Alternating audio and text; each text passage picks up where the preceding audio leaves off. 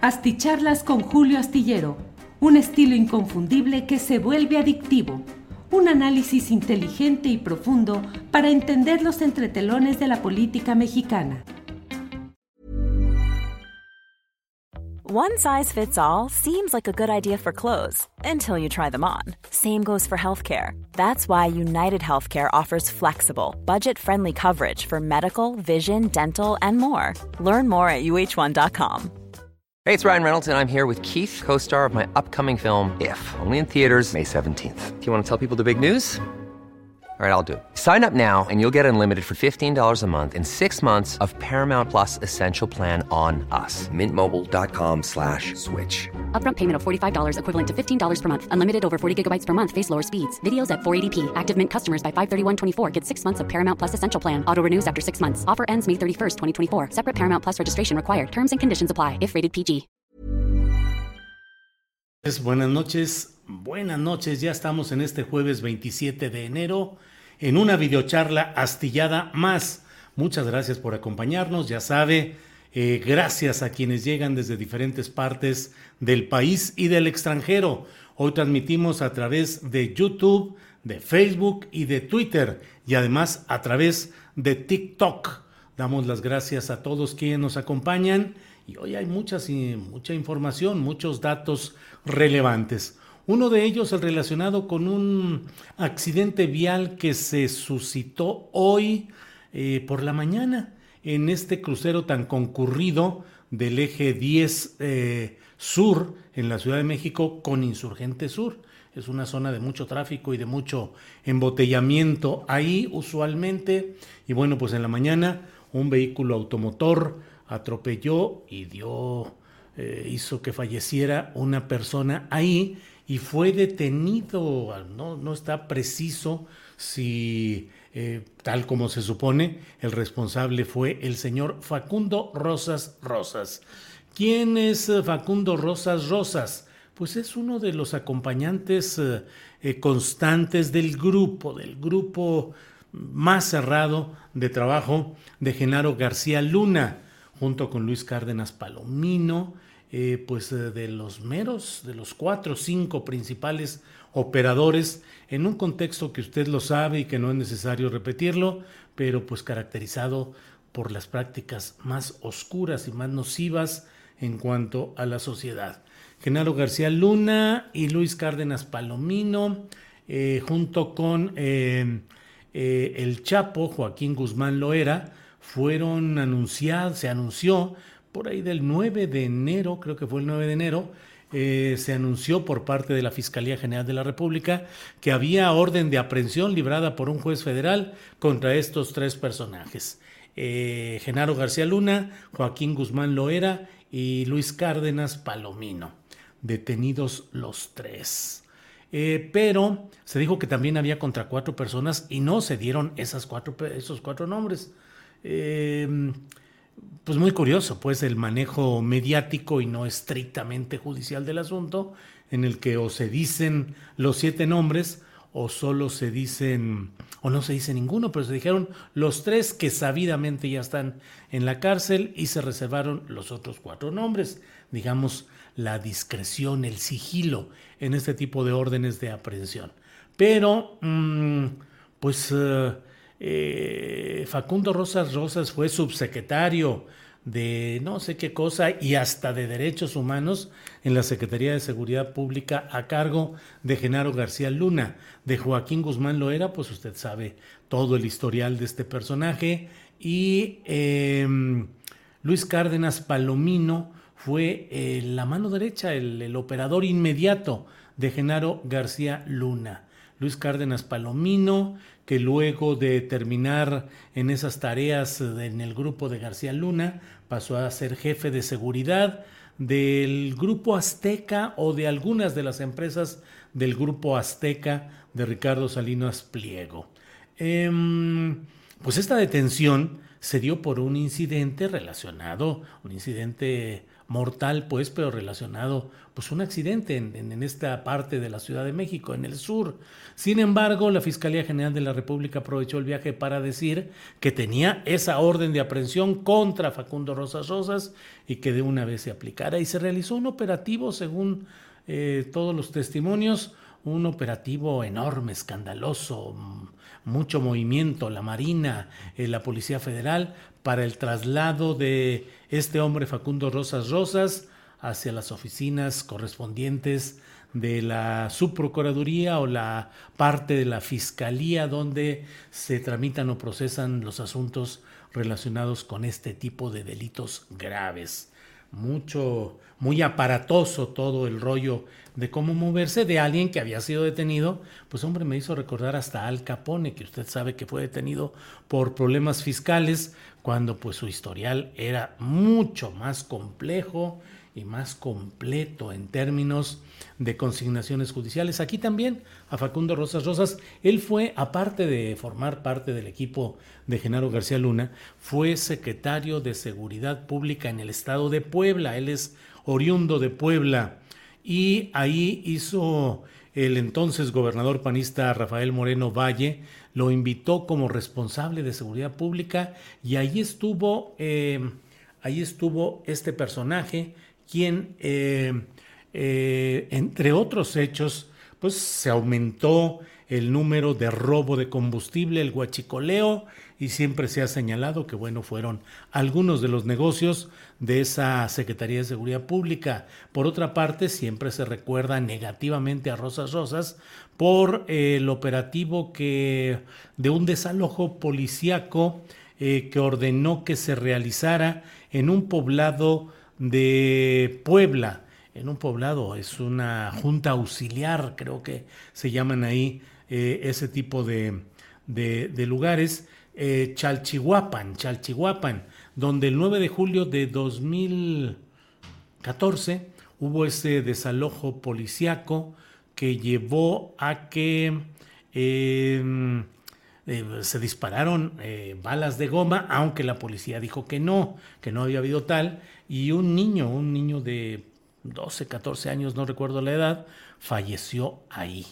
Eh, hubo casi un centenar de personas que en diferentes grados recibieron heridas. Era una protesta porque Chalchihuapan, que era una junta auxiliar o delegación, no junta auxiliar, eh, ya se había hecho una modificación legal para que ciertos servicios solo se prestaran en las cabeceras municipales y no en las juntas auxiliares, entre ellos el servicio del registro civil y eso causó enojo, protestas, tomaron eh, una carretera, llegó la policía, desalojó a como diera lugar y causó todo este tema. Entonces, eh, pues ese es eh, Facundo Rosas Rosas, veremos qué tanto, porque ahora se le, ha, eh, se le está señalando como partícipe del operativo de Rápido y Furioso. Por eso es que se dio toda esta movilización y esta acción aparatosa porque ahora se le menciona, se le señala, y lo cual es natural, pues forma parte de ese grupo central que operó durante la administración de Felipe Caldeón Hinojosa todo este tema lesivo al interés nacional, que fue el de el operativo rápido y furioso. La pregunta de siempre, bueno, ¿y cuándo se tocará a Felipe Caldeón Hinojosa? Pues no lo sabemos, pero miren, por lo pronto quiero comentarle, bueno, agradeciendo, insisto, a quienes han llegado, déjeme decir, en primer lugar llegó los aspiracionistas. Hola, don Julio, ¿qué opina de que eventualmente y para beneficio de las audiencias se elevara el nivel del debate en las mañaneras y asistieran periodistas de medios grandes y no solo youtuberos 4T? Híjole, aspiracionistas, eso nos llevaría un largo rato y es, digamos, un tema que podemos dejar para luego. Eric de la Torre Vázquez llegó en segundo lugar. Dice, por fin me va a tocar un, un en vivo desde el inicio. Te sigo desde, desde, te sigo todo el tiempo, desde hace muchos años. Gracias, Eric de la Torre. Tercer lugar, bueno, los aspiracionistas, ahí están. Neftalí Rosano dice, saludos, Julio. Ese Monreal es ave de tempestades. Eneida Martínez Ocampo dice, excelente noticiario el de hoy. Mi like número tres. Gracias, Eneida. Sí, estuvo muy bien muy movido y muy interesante. Mal que yo lo diga, pero creo que estuvo muy bien el programa de hoy de Astillero Informa. Eh, Eder Gutiérrez Monreal está estirando la liga y juntando su equipo. Quizá ya no ni aspire a ser presidente, pero sí a vengarse. Uno de sus embajadores es Gibran. José Javier GD, buenas noches. Luis Salas, ¿cómo establece las entrevistas que hará en su programa? ¿Cómo elige a quién o quiénes invitar y cómo les propone participar? Híjole, Luis Salas Álvarez, déjeme dejar en privado la receta de la salsa que hacemos para que nos sigan comprando tacos. Revelo el truco del mago. No, no se crea. No tiene ningún sentido de truco. En otro día, como luego dicen con más calma, podemos platicar tal vez un fin de semanita de cómo se hacen los programas y podemos platicar un poco de eh, periodismo. José Alberto El Alipi, saludos desde Houston, Texas. Muy bien. Eh, bueno, pues eh, por acá en el norte del país no existe para este gobierno, don Julio. Saludos, dice Adriancitito de Window.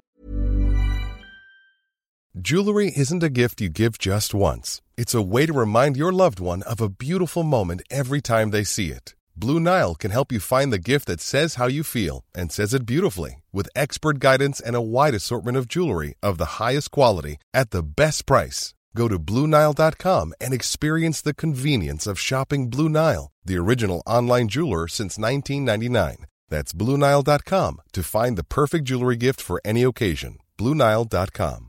Ever catch yourself eating the same flavorless dinner three days in a row? Dreaming of something better? Well, HelloFresh is your guilt free dream come true, baby. It's me, Kiki Palmer. Let's wake up those taste buds with hot, juicy pecan crusted chicken or garlic butter shrimp scampi. Mm. Hello Fresh. Stop dreaming of all the delicious possibilities and dig in at HelloFresh.com. Let's get this dinner party started.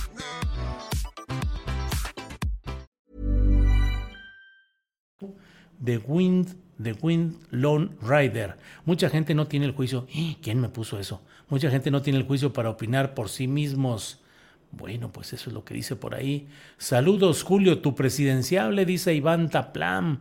Bueno, bueno, bueno.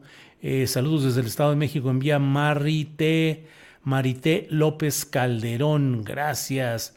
Eh, eh, Raúl Villela López desde Hermosillo, Sonora. Muchas gracias, gracias a todos.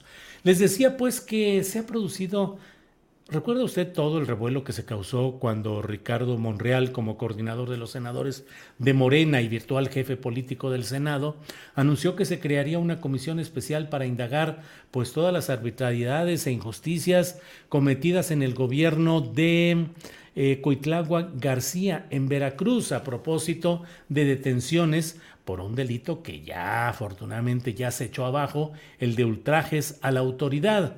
Eh, esa comisión que encabezaba quien fue gobernador priista de Veracruz, Dante Delgado, que es senador actualmente y es el, pues el jefe, el accionista, el gerente de Movimiento Ciudadano, eh, pues ese, esa comisión se encaminaba o se decía que podría ser una especie de ejecutora de decisiones políticas del Senado que podrían llevar incluso a la desaparición de poderes en Veracruz con Cuitlacua García. Esto provocó que más de la mitad, 31, 32, no sé, 32, 31, de los senadores de Morena eh, desobedecieran esa instrucción, la impugnaran y plantearon que para mañana debería realizarse una reunión en la cual iban a discutir para impugnar esa comisión y se decía que incluso para tratar de cambiar a Monreal, quitarlo de presidente de la Junta de Coordinación Política del Senado, eh, quitándolo primero, desde luego, de la coordinación de senadores de Morena.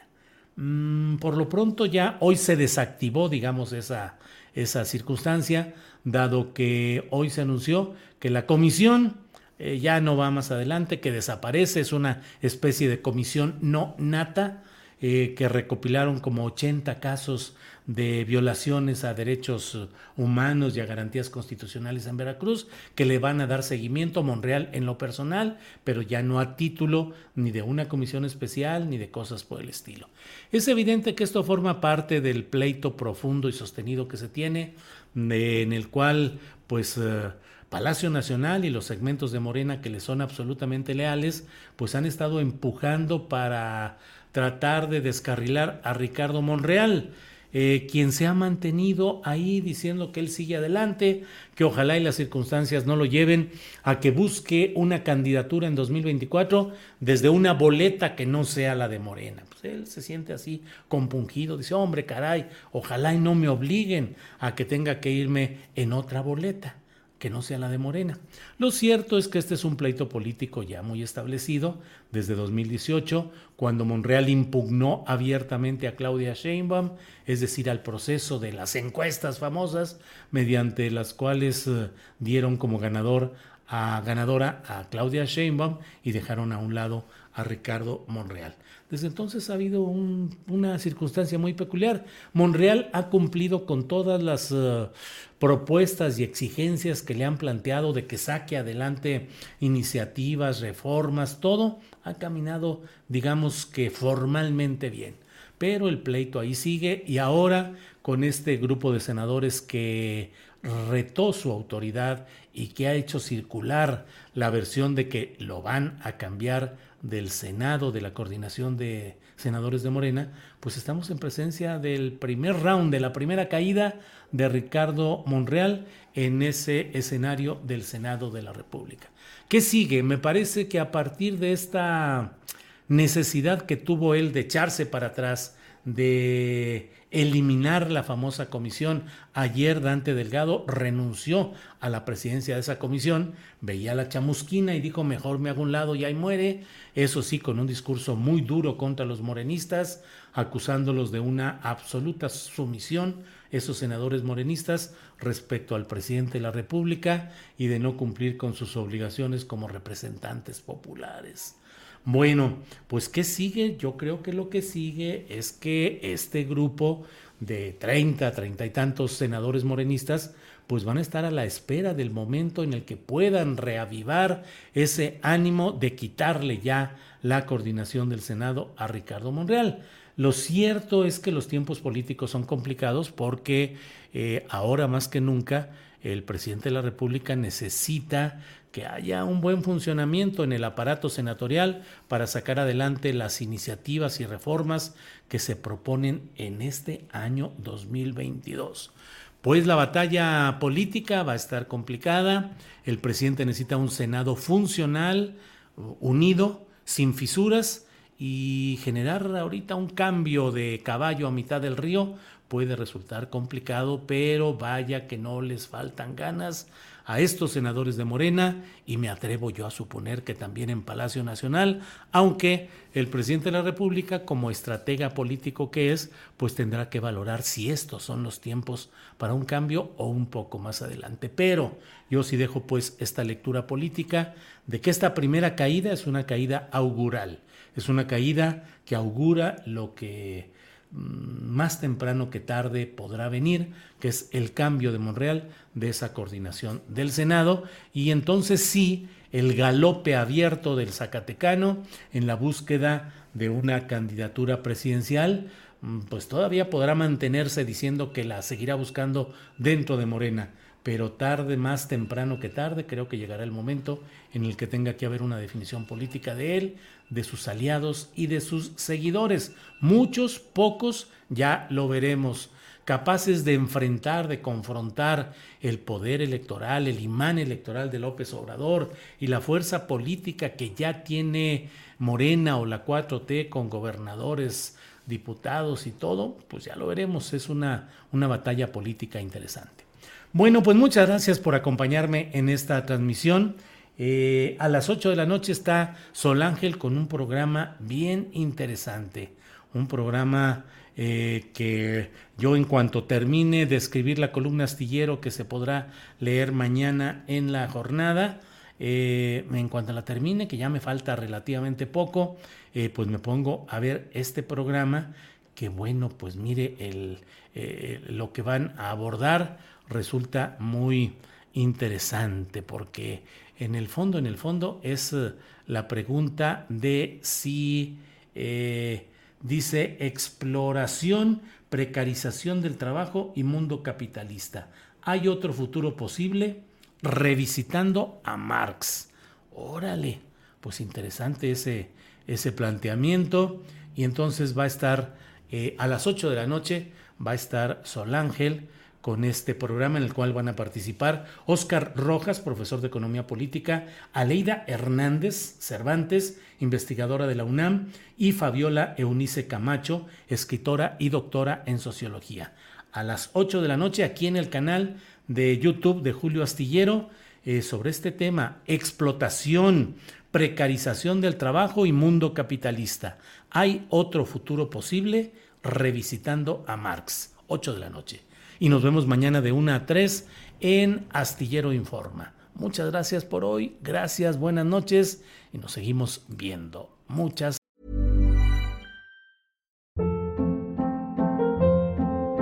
Hold up. What was that? Boring. No flavor. That was as bad as those leftovers you ate all week. Kiki Palmer here, and it's time to say hello to something fresh and guilt-free. Hello Fresh. Jazz up dinner with pecan-crusted chicken or garlic butter shrimp scampi. Now that's music to my mouth. Hello Fresh. Let's get this dinner party started. Discover all the delicious possibilities at hellofresh.com.